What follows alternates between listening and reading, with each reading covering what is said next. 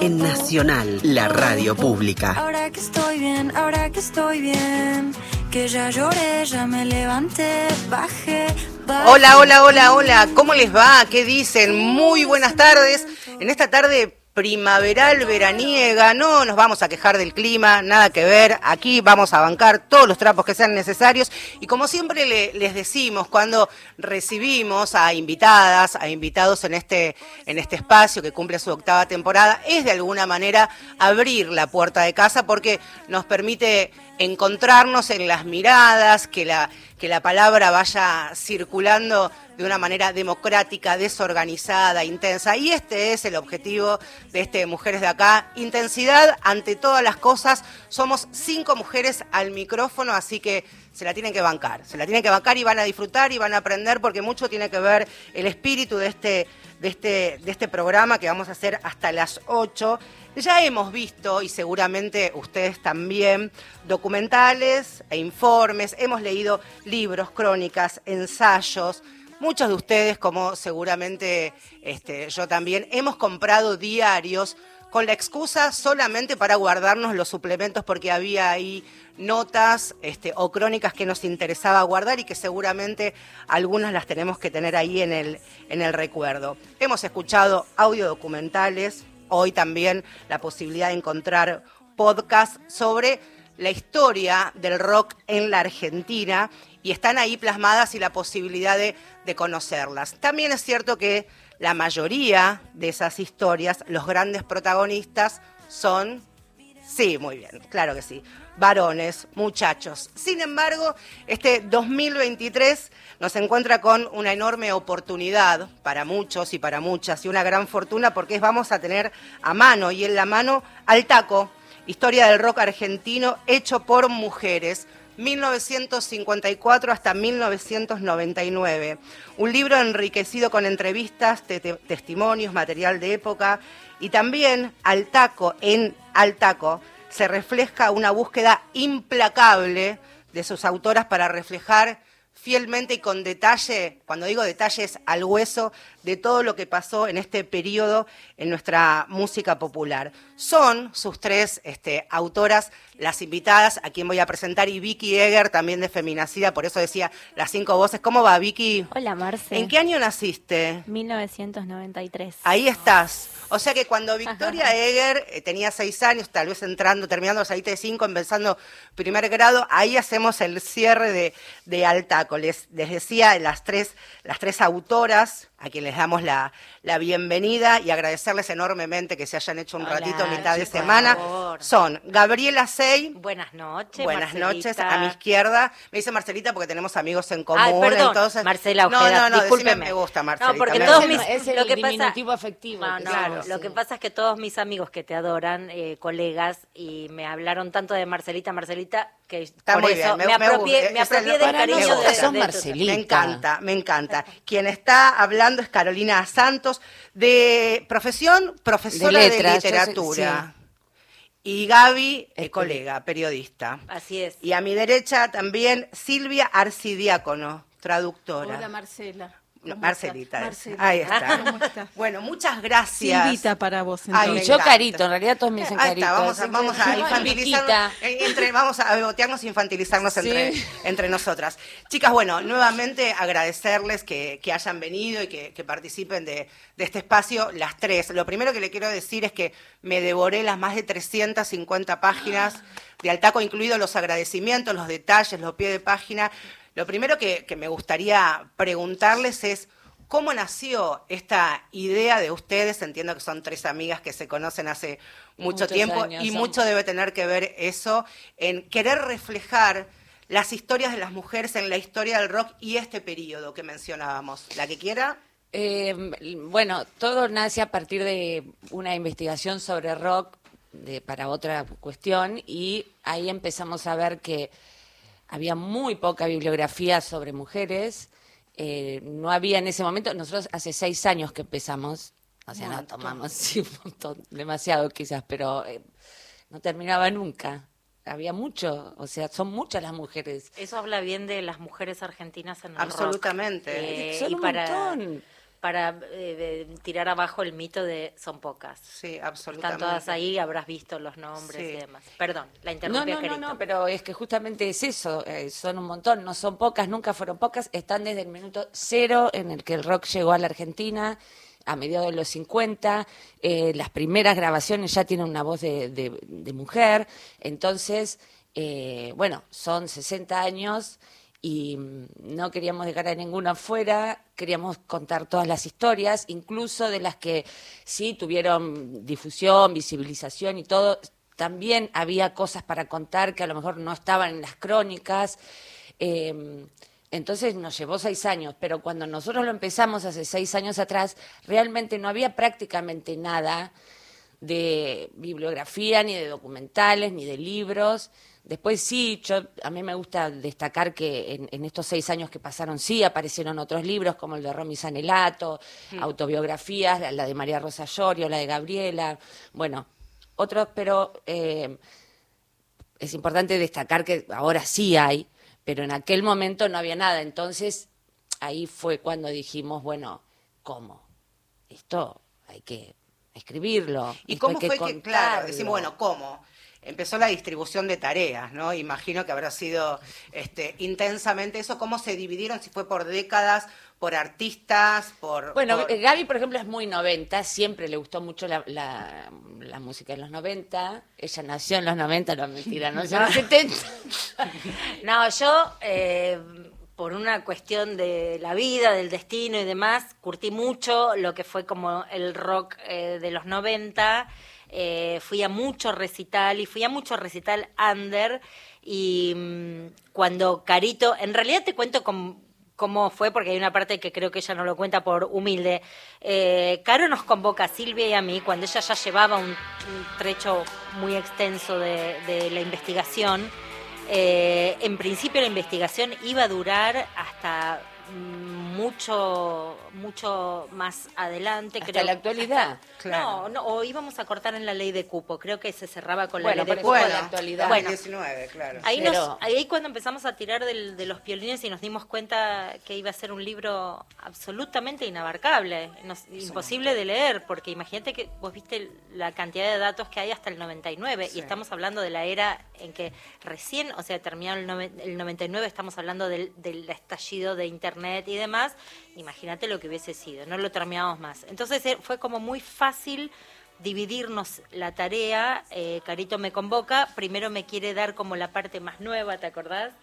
Eh, y a mí no me entusiasmaba mucho. Y en un momento le dije, mira, yo me siento mucho más identificada y me resulta más fácil y tengo más fresco nombres por dónde empezar de los 90. Y así que ahí me, me- yo me apropié, eh, obviamente nos fuimos cruzando las tres con historias que... Porque no eh, te olvides que hay, o sea, no es que está, se puede separar tan por décadas. Vos pensás que Claro, hay artistas que arrancan en los 70, pero atraviesan toda la historia del rock. Entonces, las tenés en los 70, pero también están en los 80, también están en los 90, y hoy siguen tocando. Y eso también es lo más importante para nosotros destacar del libro, que es una historia, pero que es presente, porque eh, la mayoría de todas las mujeres que nombramos en este libro y que están sus historias, hoy siguen haciendo música.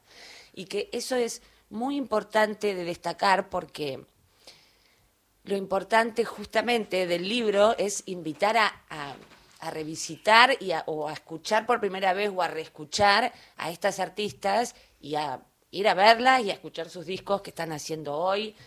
Es decir, no es un, no es un museo de nombres. No, es eso, eso historia viva. A mí me parece que algunas palabras que, o por lo menos a mí lo que me pasó, yo tengo 45, no tuve mi adolescencia en la ciudad de Buenos Aires, por lo que no me pasó lo que, ¿A lo dónde que contaba en Villa Gesell.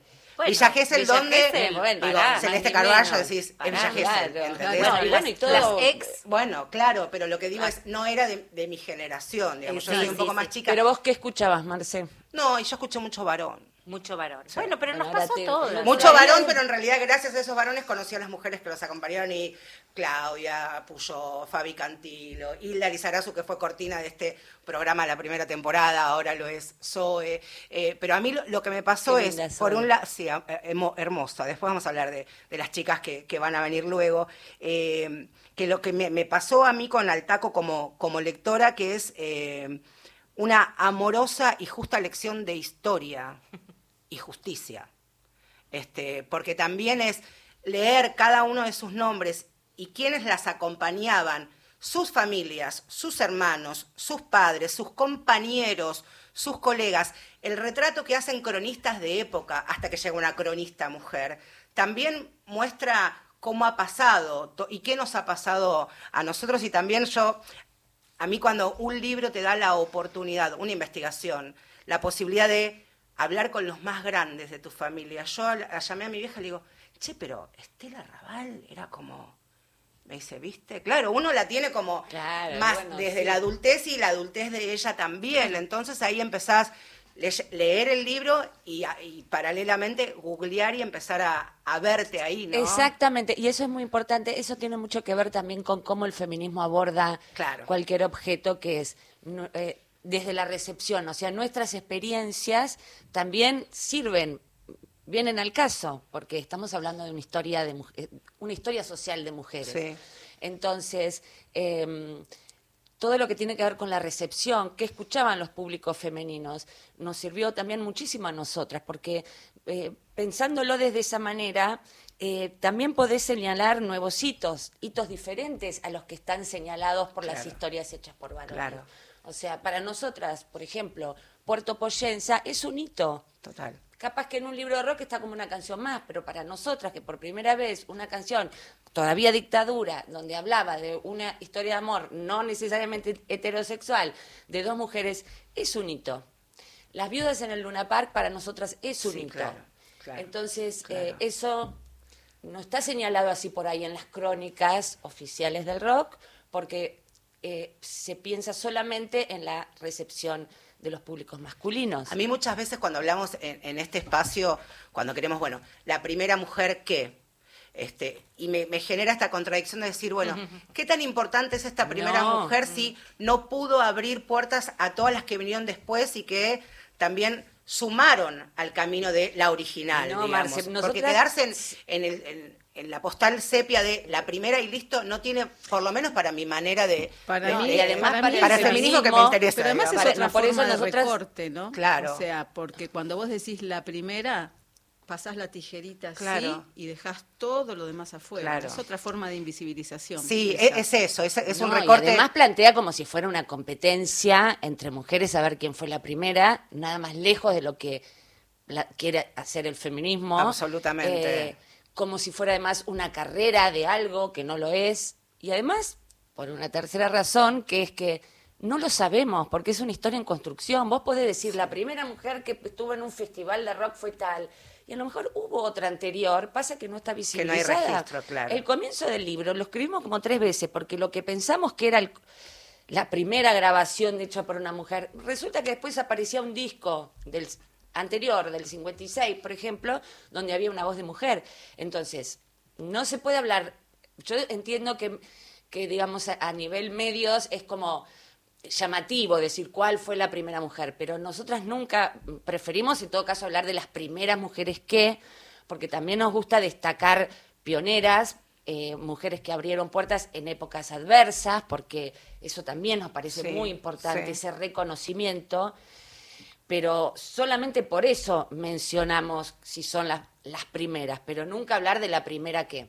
Y por otro lado, hay un problema con el tema de llamar pionera, la, con la pionera, que es muchas veces, lo hablábamos con María Rosa Llorio, y yo lo veo también mucho en el caso de Gabriela Parodi, se, se las pone en el lugar de la pionera y después no se habla, o sea, no se habla más de la obra que después hicieron 40 años más, hicieron y que, claro, y cantaron. y que cambiaron y que se modificaron y que aprendieron Claro. y que incursionaron en, en otros estilos también. Este programa va, aparte de, de charlar y conocer y como les decía, una, una enorme lección de, de historia viva, que es en definitiva salirnos de ese manual sepia, este medio medio inamovible. Va a tener mucha música y nos vamos a subir a esa música.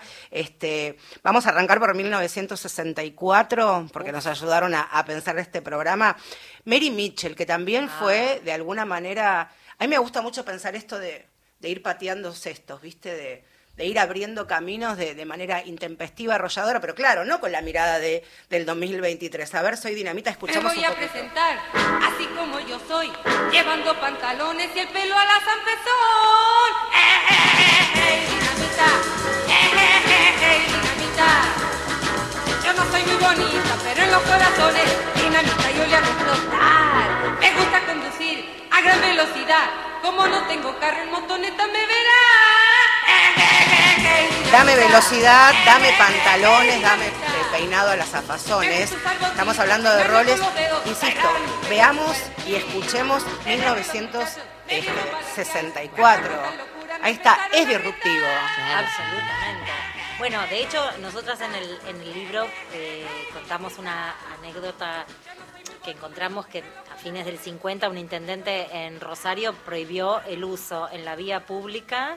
eh, a todas las mujeres no podían usar pantalones, era una prenda prohibida. O sea, no, no, no habían pasado 10 años y Mary Mitchell llegaba a la escena de la música popular componiendo, tocando, bailando y diciendo llego en motoneta con el pelo de la Sanfanzón y en pantalones, o sea, Y Además tampoco una estaba- provocación. tampoco, eh, por ejemplo, para las docentes y las alumnas mujeres en, los es- en las escuelas se puede usar pantalón hasta un determinado momento. Es- es- todo esto, hay un libro que de Valeria Manzano que Sí.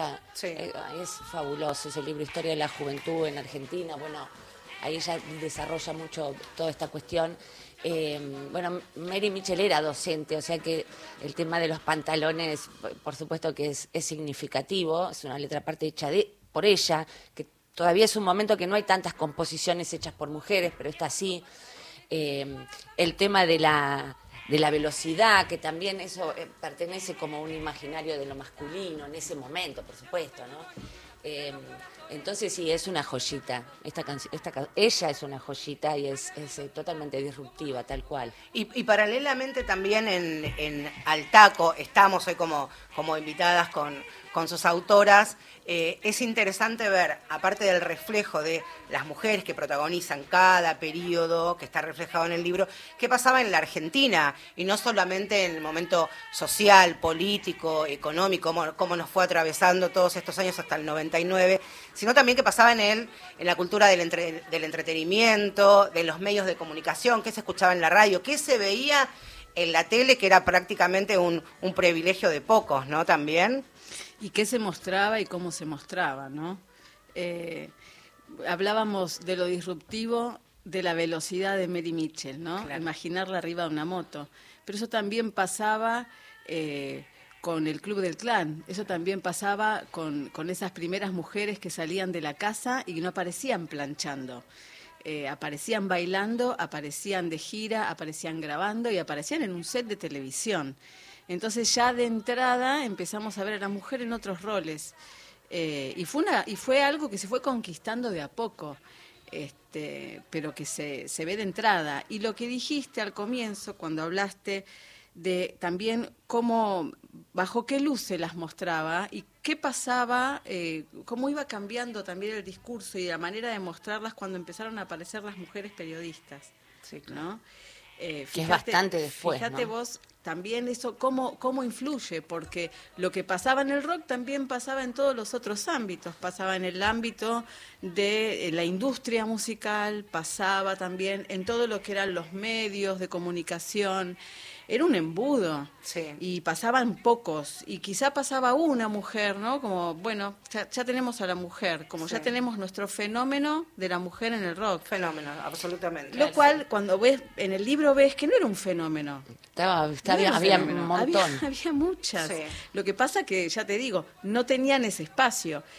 Eh, eran poquitas las que llegaban. Por supuesto que también que no, no queremos, yo por lo menos no, no quiero traer una mirada eh, retroactiva ni, ni inquisidora a lo que se cubría en esa época, No. pero a mí me impresiona mucho, insisto, viendo en esta primavera de 2023, eh, las crónicas periodísticas de pelo, que bueno, ya es un poquito más, más adelante, es como canceladísimo. Canceladísimo. Claro, pero bueno, Bueno, pero ese, bueno, claro, esto estamos no, mirándolo no con- se puede, claro, por Bueno, supuesto, no se puede separar- por, por supuesto que no, por supuesto que Eh, no. eh, es, Pero es tan de interesante muy leerlo. interesante leerlo. Es sumamente montón, aleccionador. Por eso yo decía eso, que, que Y- al taco para las nuevas generaciones de, de periodistas es... eh, bueno, ¿se puede cancelar algo que se escribió en el 73? No, yo, yo creo absolutamente que, yo no. creo que es bueno, No, no, es bueno verlo. Y además vamos a decir también que a nosotros nos sirvió muchísimo eh, todo ese archivo de la revista Pelo, donde si bien, bueno,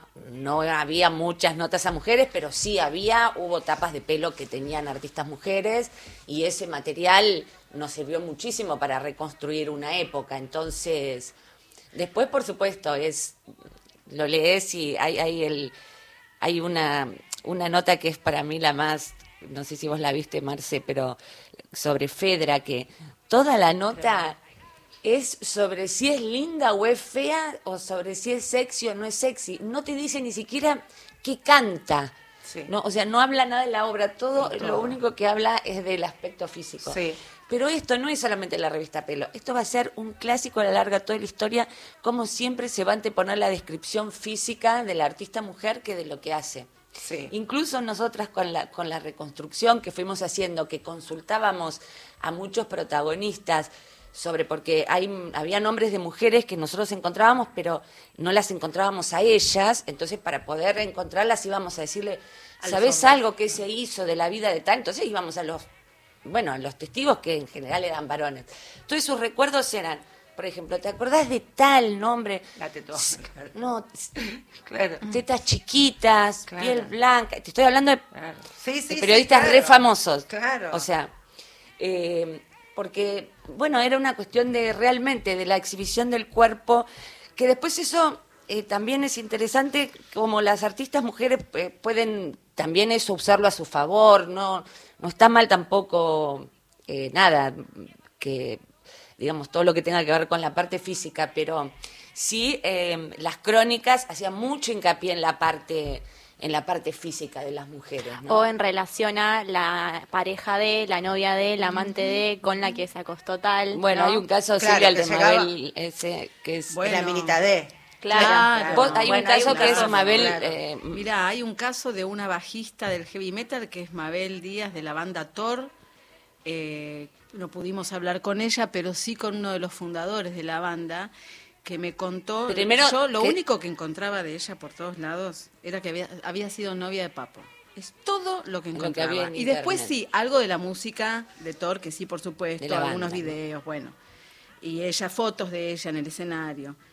Cuando logro contactar al baterista, a Charlie Álvarez, el baterista de Thor, y hablamos, él me cuenta y me dice que en realidad ellos tocaban heavy metal por Mabel.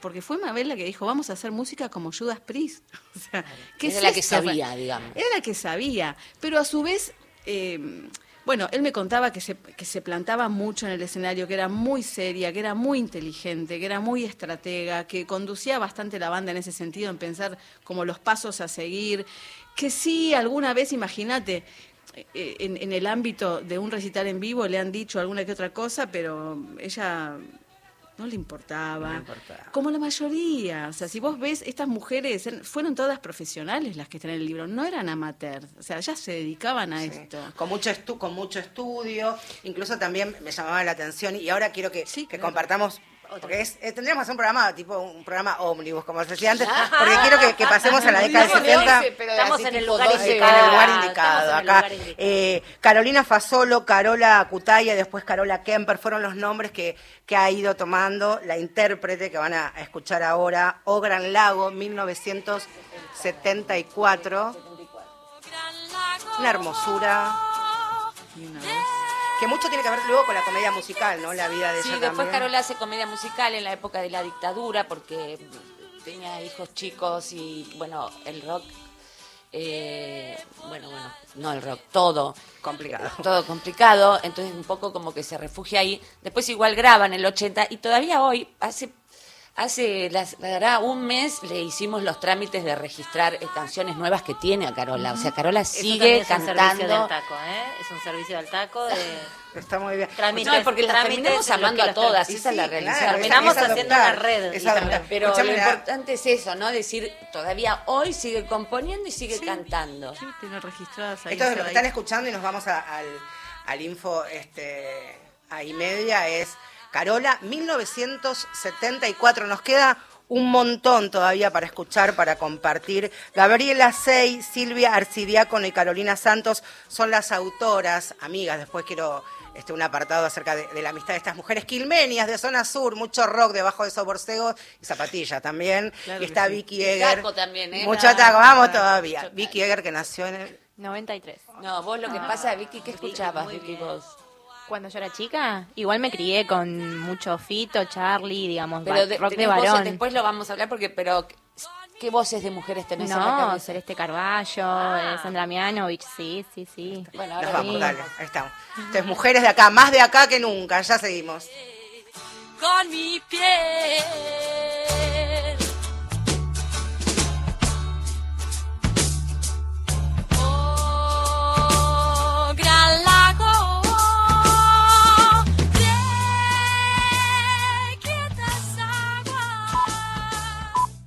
Historias, luchas y conquistas. Mujeres de acá por Radio Nacional.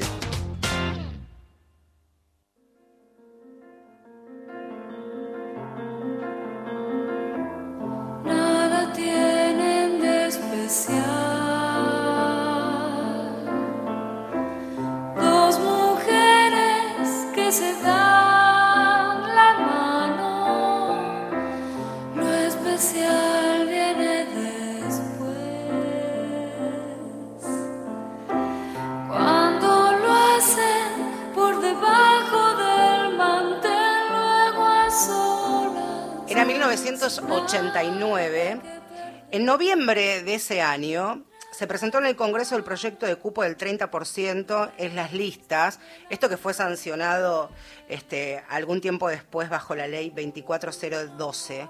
Pero unos días antes, en octubre de ese mismo año, esta ciudad, que luego iba a ser la ciudad de la furia, amanecía empapelada con una foto hermosa, este, me atrevería a decir, y siendo absolutamente subjetiva, una de las fotos más hermosas, conmovedoras y un manifiesto político tan potente y sus protagonistas, este, Celeste Carballo y Sandra, Sandra Mianovich. Por un lado, para promocionar su espectáculo en el Teatro Ópera y por otro lado, que era la tapa de su segundo disco, Mujer contra Mujer.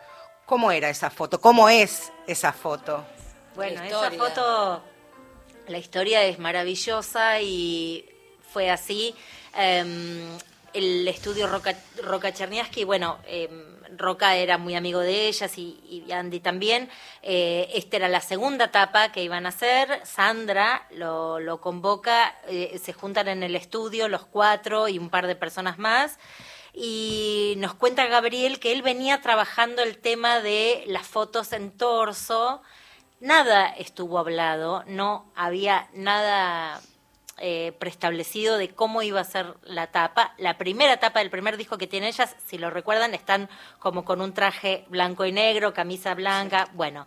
Y dice que empieza a chutear y, y a dar indicaciones, no sé qué, y en un momento dado dijo, les propuso si se animaban a sacarse la, la parte de arriba de las prendas y ellas, obviamente, mujeres sin ningún tipo de, de prurito ni, ninguna rollo, ni ningún rollo, se lo, se lo sacaron y, y se tomaron esa foto que es bellísima, absolutamente bellísima, y se decidió que esa iba a ser la segunda, la, la etapa del segundo álbum, Mujer contra Mujer. Ya el- por empezar el corte de difusión que habían elegido, que era lo que estábamos eh, escuchando, era del grupo Mecano, era una canción que eh, claramente hablaba del amor entre dos mujeres. Eh, esto es el año 89. En el año 1990, el 14 de mayo de 1990, recién la Organización Mundial de la Salud saca de la lista de enfermedades mentales a la homosexualidad, con lo cual, imagínense el Esto es contexto. antes. Esto es antes. O sea, antes, todavía o sea, estaba en la lista. Si eso no es rock y disrupción y, Y si eso no es política. y si no es política, si ese acto no es político, yo ya no entiendo más nada. Bueno, la cuestión es que esa foto que iba a salir en, con el disco, como ellas les proponen hacer un, un ópera, una serie de óperas antes, fue medio todo sobre el pucho, eh, Sandra toma la decisión que ese sea el afiche para convocar al, a, eh, a la gente, a- al, público, al show. ¿Qué pasa? Cuando está todo listo el afiche y demás, eh, Roca nos cuenta que en ese momento tres eran las empresas que se dividían por zonas como empapelar Buenos Aires. Cuando les envían los afiches, ni una, ni dos, ni tres, ninguna de las tres quisieron Ah, mm, eh, hacer esa pegatina porque consideraron que eso era casi pornografía. Hubo, claro. Entonces, porque eran dos mujeres. eran Claro, dos mujeres, supuesto, claramente. o sea, si, era, la- o sea, digo, estaba la, antes ya la revista más- libre, estaba, Claro. bueno. Eh, la cuestión es que la desesperación de, de ellas y, y de todo el equipo, porque venía encima la, consiguen una empresa del conurbano bonaerense que dice, dale, vamos, los conurba, dijeron, vamos. Empapelaron todo y Roca me cuenta que él sale con el autito a las 7 de la mañana para ir para el estudio, que tampoco él estaba muy seguro si, si habían podido lograr hacerlo, porque bueno, esa época no era época de celulares ni Claro. demás, y que empieza a andar en auto y ve todo empapelado con esa foto y que él mismo si- sintió como una emoción inenarrable porque no podía ni creer la potencia que tenía la, la- la foto.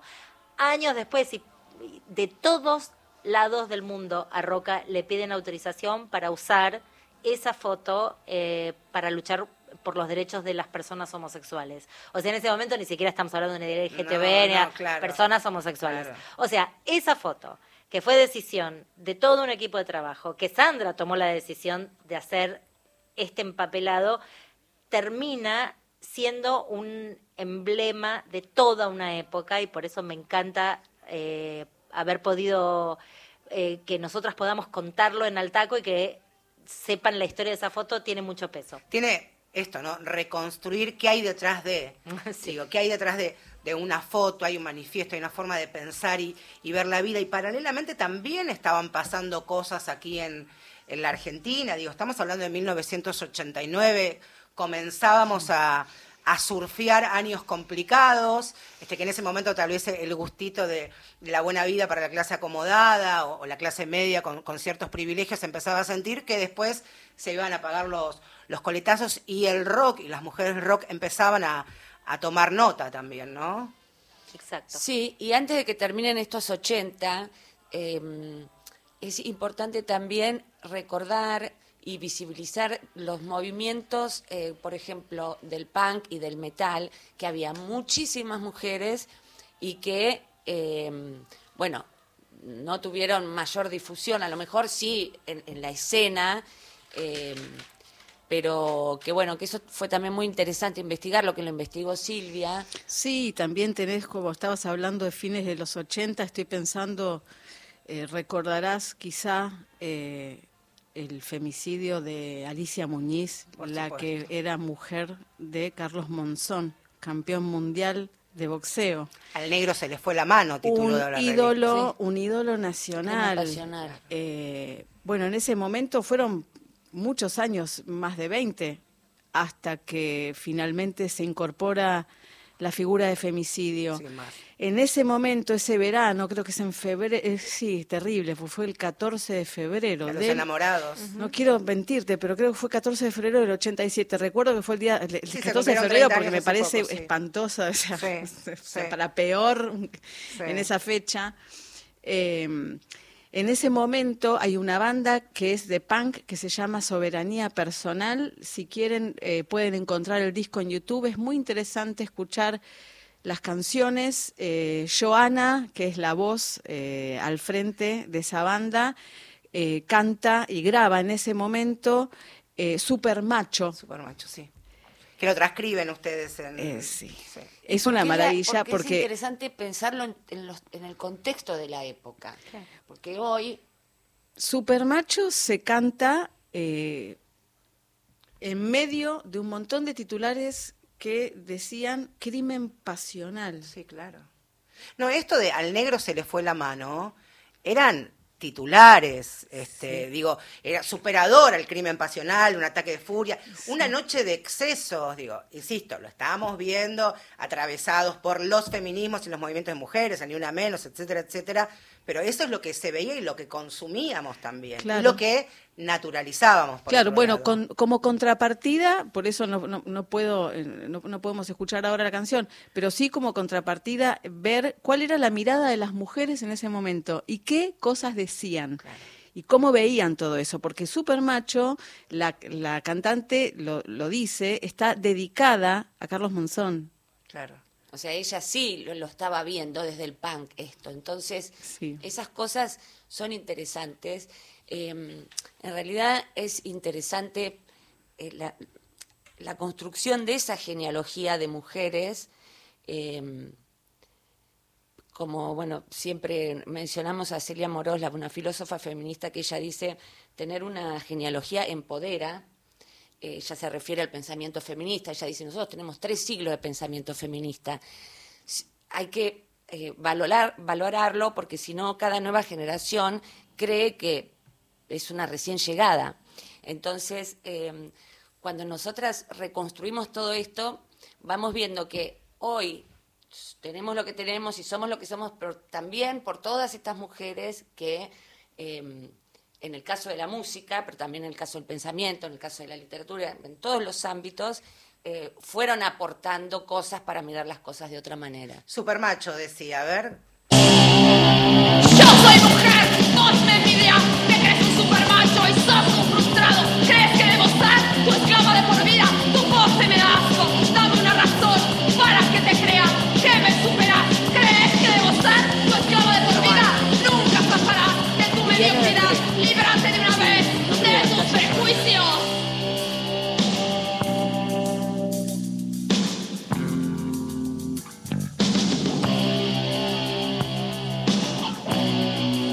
Gracias, Miguel.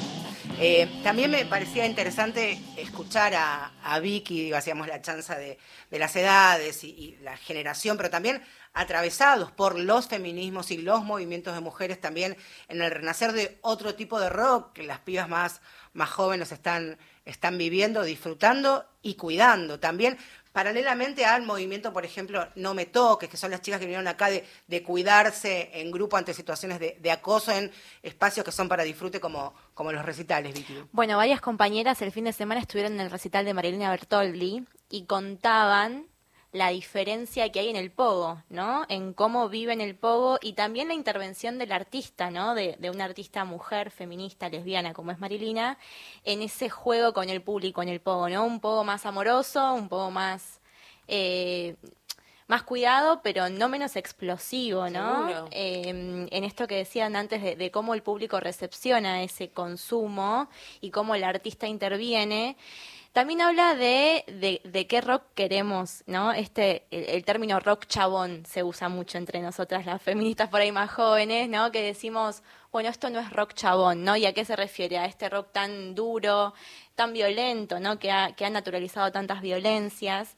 Eh, incluso esta competencia que antes decían, ¿no? No hacemos este recorte de decir la primera que porque estamos dejando afuera un montón. Hoy vemos que Marilina Bertoldi, Lula Bertoldi, que es voz, eh, eh, cantante y guitarrista de Sí, eh, Barbie Recanati, digo, son muy compañeras entre ellas, no se están pisando los talones, como sí sucede con los varones, como sí ha sucedido entre, eh, con los varones históricamente que se han peleado, ¿no? Por ver quién tenía la tapa de revista en, en, en las revistas culturales más importantes. Digo, también mo- venimos a mostrar que hay otra manera de, de estar en la escena, de, ¿no? De, de- de habitar esa escena musical y no pisándonos la- las cabezas. Es una, una, una cuestión feminista, es una cuestión política, esa también. Si te parece, escuchamos. Sí, eh, una proclama de amor. Dale, de este fin de.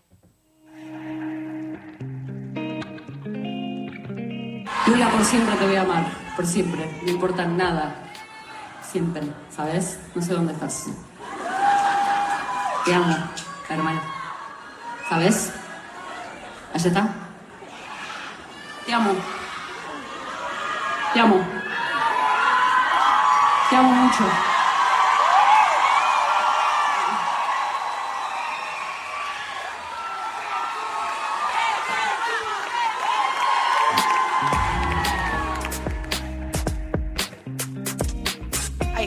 Proclamas de amor, que son proclamas políticas, la, la amorosidad que circula, y no solamente en el género del rock que no- nos, nos comulga y nos tiene, sino en la música urbana, tal vez que tiene otro origen, incluso desde los márgenes, ¿no? De la marginalidad, este, literal y metafóricamente, lo que decíamos fuera de micrófono Yo, recién. yo te escuchaba y, y recordé hace muy poco le hacen una entrevista eh, a la Joaquí eh, para una plataforma colaborativa, ¿no? Sí. De, de música se llama BitHey.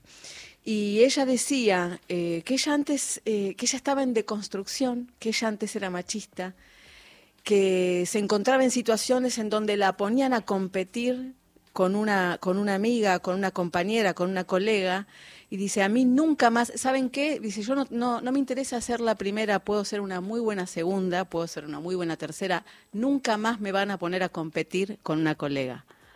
Eh, eso no me va a volver a pasar. Y me pareció algo Maravilloso, espectacular. maravilloso. Espectacular. O sea, realmente... Tantos años de bibliografía resumido tan perfectamente, No, pero, ¿no? pero ¿viste? Bueno, aplausos, claro. Sí. aplausos, porque el sufrimiento Sí, claro. es para uno. Sí. Eh, lo que decías del pogo, ¿no? Lo que seas un poco más amoroso, menos violento.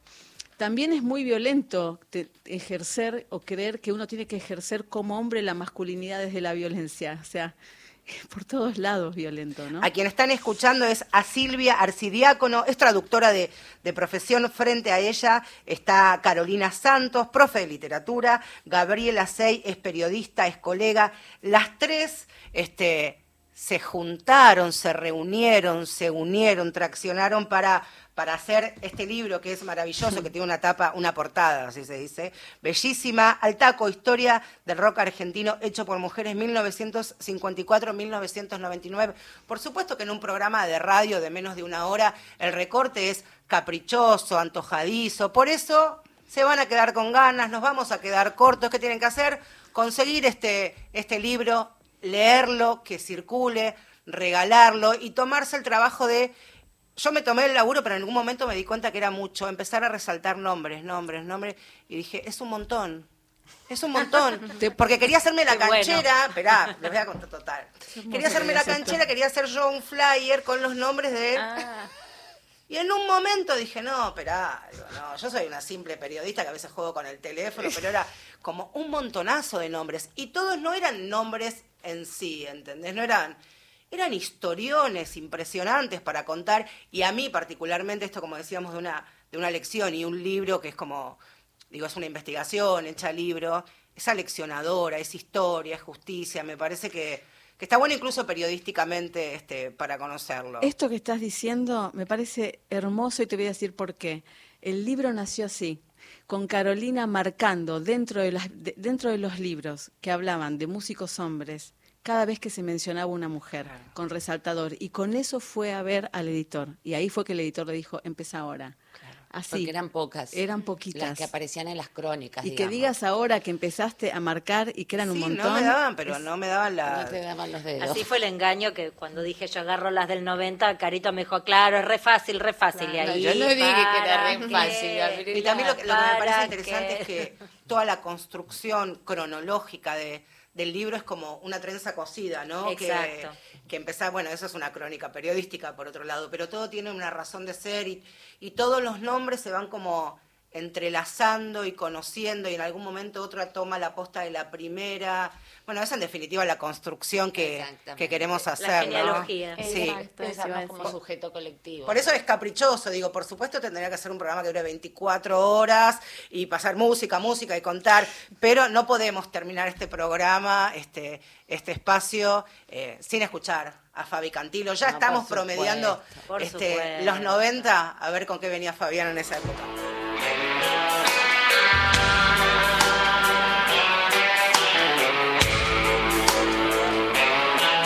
Ay, 1991. Parece que hubiera pasado hace tanto tiempo, pero en realidad fue, fue ayer nomás.